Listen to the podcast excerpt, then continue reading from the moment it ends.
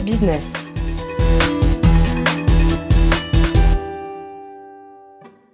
Bonjour Olivier Laquinte, alors vous êtes le porte-parole du regroupement des firmes de services professionnels indépendantes, le RFSPI.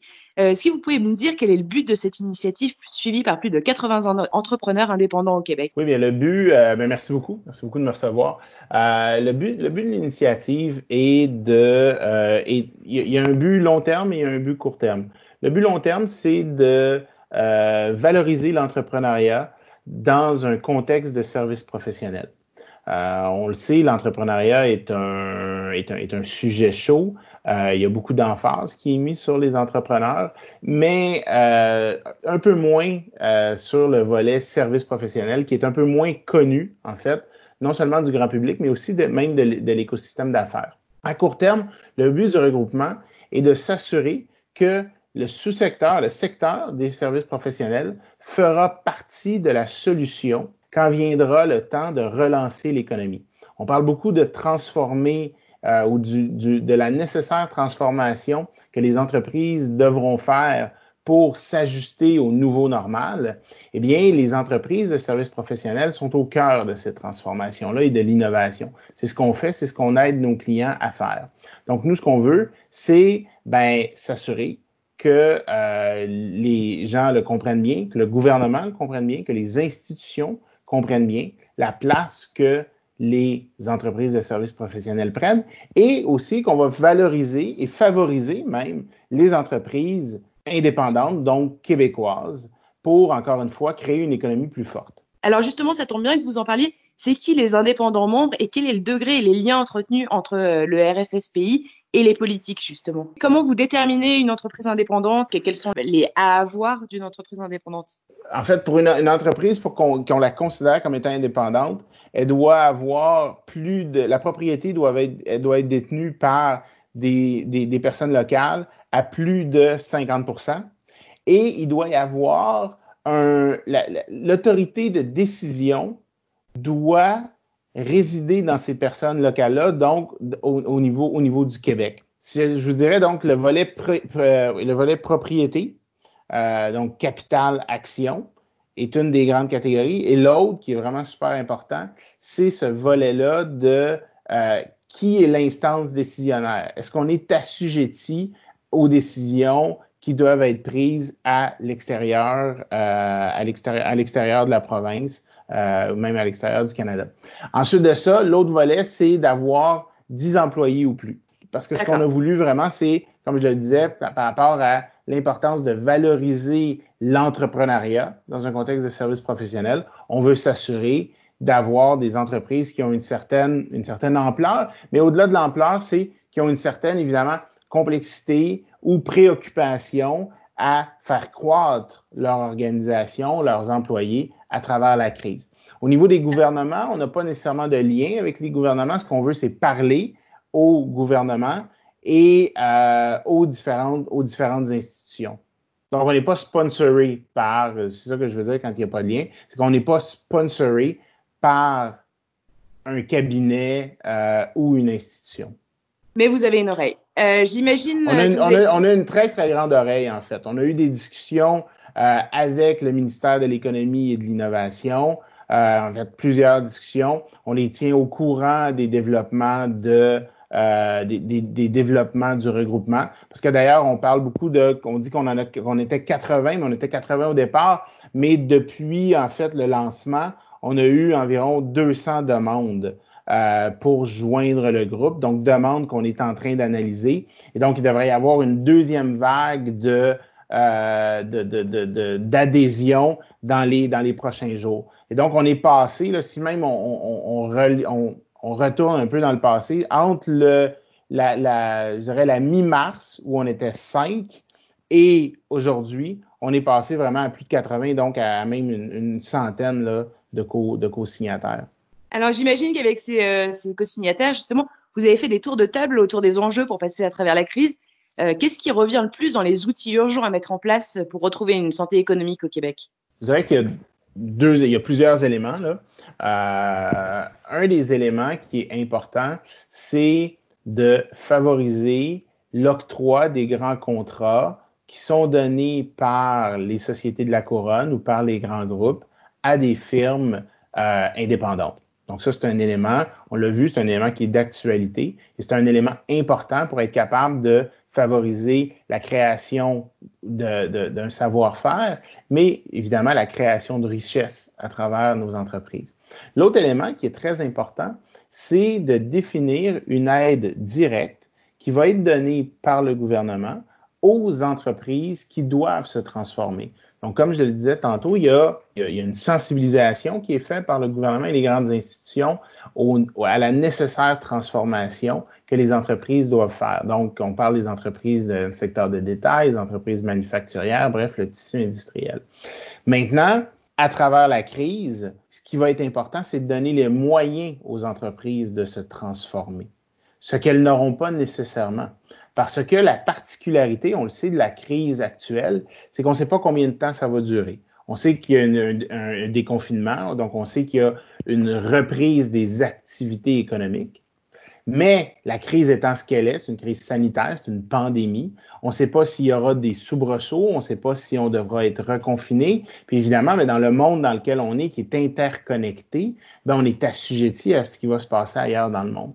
Donc, la, la grosse inconnue qui est au niveau du temps, qui est en quelque part aussi directement relié à la, à l'apparition ou à la découverte puis à la mise euh, à disposition d'un vaccin, fait en sorte que les entreprises vont vouloir prendre, en fait, des positions souvent qui vont être défensives, qui vont être conservatrices. Donc, pour aider les entreprises à se transformer, le gouvernement va devoir définir une aide directe pour que les entreprises s'engagent dans cette voie-là et ensuite de ça, bien évidemment, puissent faire affaire aux, aux firmes de services professionnels. Alors justement, à propos de ton, euh, le rôle des décideurs, c'est effectivement de voir à long terme. Euh, on pourrait penser que les décisions sont compliquées à prendre, effectivement, parce que cette situation économique mondiale est en train de prendre une sorte de virage. Euh, y a-t-il quand même des éléments clés de non-retour qu'on peut déjà, déjà d'ores et déjà définir pour s'organiser et est-ce qu'ensemble, on est plus fort pour prendre les bonnes décisions? Ben, je pense que définitivement, ensemble, on est plus fort pour prendre les grandes décisions. C'est d'ailleurs une des raisons pour laquelle le regroupement est transversal. En fait, c'est le seul regroupement qui est complètement transversal. Dans le secteur des services professionnels, il y a plusieurs sous-secteurs. Euh, on peut penser à l'architecture, on peut penser au génie, on peut penser à, publicité, marketing, conseil en management. Nous, ce qu'on veut, c'est s'assurer d'avoir une vue 360 sur les différents enjeux. Et donc, c'est la raison pour laquelle euh, on a ce regroupement-là qui permet la discussion et réellement une vue 360 sur les différentes expertises. Donc, je pense qu'effectivement, ensemble, euh, c'est une condition en fait sine qua non à la reprise, à la reprise des actes, à la, je dirais pas juste à la reprise, à la relance de notre, euh, de, d'une économie pour créer une économie qui va être en fait plus forte que celle qu'on avait euh, à l'entrée de, à l'entrée de la crise. Au niveau, je pense, des points de non-retour, euh, c'est une bonne question. Je dirais que les points de non-retour, il y en a chaque jour est peut-être un point, de non-retour dans lequel il faut, constamment aller de l'avant. Est-ce que vous voyez déjà, par exemple, comme euh, je parle, du télétravail, par exemple, le télétravail, je ne pense pas, euh, je ne pense pas qu'il y ait un retour euh, en arrière des métiers qui sont susceptibles de faire du télétravail, qui vont retourner dans un bureau physique. Actuellement, est-ce que par exemple ce, type d'organisation, il me semble que ça va devenir une nouvelle norme, une nouvelle façon de, travailler, et ça a une, incidence et ça a une conséquence sur le tissu économique des, des, des sociétés, des entrepreneurs et, des, et de la façon dont il faut s'organiser. Ouais, ben, je, pense que le point de non-retour, ce, qu'on, ce que les gens vont, ce que, en fait, les gens, ce que, ce que, les, entre, ce que les organisations, les dirigeants, les entrepreneurs, les dirigeantes vont, vont découvrir dans les prochains, euh, prochaines semaines, c'est l'importance des gens qui, qui font, qui créent nos entreprises. Donc, on parle de nos employés, euh, et je pense que le point de non-retour, il est là. À quel point on va devoir prendre en considération leurs besoins, leurs réalités et les aider à cheminer à travers le nouveau normal. Puis je, dis ça parce que, justement, oui, quand on parle de télétravail, il y a, il y a beaucoup d'emphase qui est mis là-dessus. On le découvre, il y a des avantages, mais il y a aussi des inconvénients au télétravail. Il y a un volet il y a un volet social qui n'est plus là euh, et à travers avec lequel on devra composer dans le dans le futur.